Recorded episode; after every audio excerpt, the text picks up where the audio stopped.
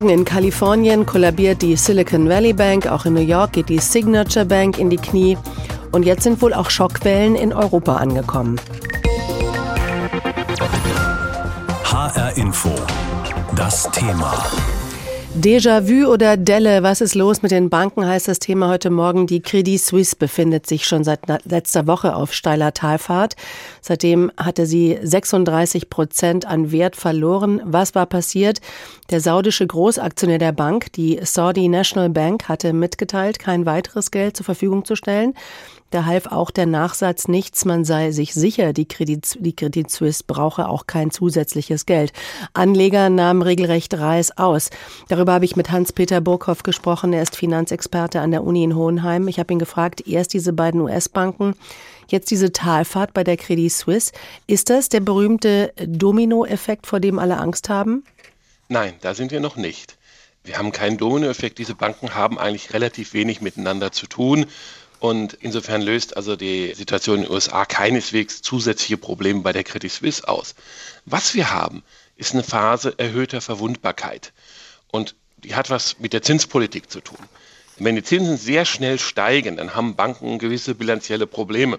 Sie haben nämlich ihr Geld langfristig angelegt mit langfristigen festen Zinsen in Anleihen oder Krediten. Und diese Zinsen sind natürlich die niedrigen Zinsen, die wir vorher hatten. Und jetzt gehen die Zinsen nach oben und dann geht erstmal die Refinanzierung der Banken auch im Preis nach oben, weil die ist häufig nicht so langfristig angelegt. Und die Zinsen, die sie verdienen, die steigen eben später. Und in dieser Situation wird es halt für die Banken gefährlicher, obwohl es eigentlich für die Banken besser ist, wenn die Zinsen ein bisschen steigen. Mhm. Sie reden von erhöhter Verwundbarkeit und äh, reden auch äh, von den Finanzentscheidungen, die anstehen. Heute ist ja so ein Termin hier in Frankfurt bei der Europäischen Zentralbank heute Mittag. Da geht es ja um eine weitere Zinserhöhung. Ist das jetzt gut oder schlecht, was man in Frankfurt plant? Tja, äh, wir wollen, dass der Euro stabil bleibt. Wir wollen nicht, dass die Inflation weiter durch die Decke geht. Das ist unser aller Interesse und das muss die Zentralbank erreichen. Sie hat zu spät angefangen, die Zinsen erhöhen. Sie hat etwa ein Jahr verpennt, um es mal ganz böse zu sagen. Und deswegen muss sie jetzt so drastisch reagieren. Allerdings wird sie jetzt nervös werden und wird jetzt hin und her gerissen sein. Soll ich diese Verwundbarkeit weiter erhöhen, indem ich die Zinsen erhöhe? Oder muss ich nicht das doch machen, weil äh, die äh, Währung eben doch in ihrer Stabilität gefährdet ist. Wir haben sehr hohe Inflationsraten und da muss die EZB was tun. Also Zwickmühle. Gucken wir noch mal auf die Credit Suisse. Das ist ja keine kleine Bank, im Gegenteil. Also nicht so wie jetzt die Tech-Unternehmenbank im Silicon Valley. Die Credit Suisse ist eine von den 30 sogenannten systemrelevanten Großbanken, dazu noch im Bankenland der Schweiz.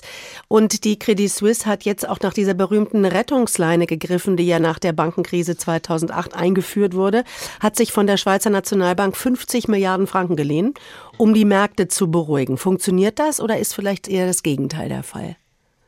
Ich hoffe, das funktioniert. Es ist ein starkes Signal. Es war erstaunlich, gestern zu beobachten, wie schnell dieses Signal kommen musste. Mhm. Denn noch am Nachmittag hat die Credit Suisse gesagt, wir brauchen überhaupt keine Unterstützung vom Staat. Wir sind so stark, wir kommen klar über die Runden. Und innerhalb weniger Stunden hat sich das gedreht. Also das hat eine ganz eigene Dynamik. Diese Dynamik muss gebrochen werden es ist ja auch ausgelöst worden durch eine Nachricht, die gar nicht so relevant ist. Wir haben einen Großinvestor, der eben nicht weiter mehr Geld geben will. Das ist eine Nachricht, da kann man sagen, da müssen wir jemand anders suchen, müssen uns fragen, haben die nicht schon genug Eigenkapital? Also in weniger gefährlichen Zeiten hätte diese Nachricht sicher nicht eine solche Situation ausgelöst. Jetzt ist sowas plötzlich gefährlich. Mhm. Was man auch gestern schon beobachten konnte, kaum äh, kam die Nachricht von der Credit Suisse. Da gab es auch Kursstürze bei anderen Banken in Deutschland, also bei der Commerzbank oder auch bei der Deutschen Bank. Jetzt mal so aus Anlegerperspektive. Was müssen die machen? Wie verhalten die sich jetzt am besten? Ja, äh, man sollte jetzt keine schlechten Nachrichten produzieren, das ist ganz klar. Und eigentlich tun sie das auch nicht. Die Nachrichten über die Banken auch über die großen Banken in Deutschland der letzten Zeit waren eher positiv. Sie verdienen mit höheren Zinsen besser Geld als auf dem Nullzinsniveau, von dem wir kommen. Aber es kann natürlich trotzdem was schiefgehen und das ist nicht ungefährlich.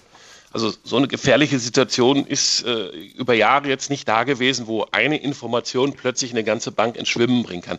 Nur muss man dazu sagen, also die Credit Suisse hat aber auch wirklich ganz viel verschlafen und kommt viel zu langsam mit ihren Reformen durch. Das heißt also, sie hat sich auch wirklich, wie soll ich sagen, das war Schwimmen ohne Rettungsring, das war, war wirklich eine gefährliche Sache, das, was sie die letzten ein, zwei, drei Jahre gemacht hat.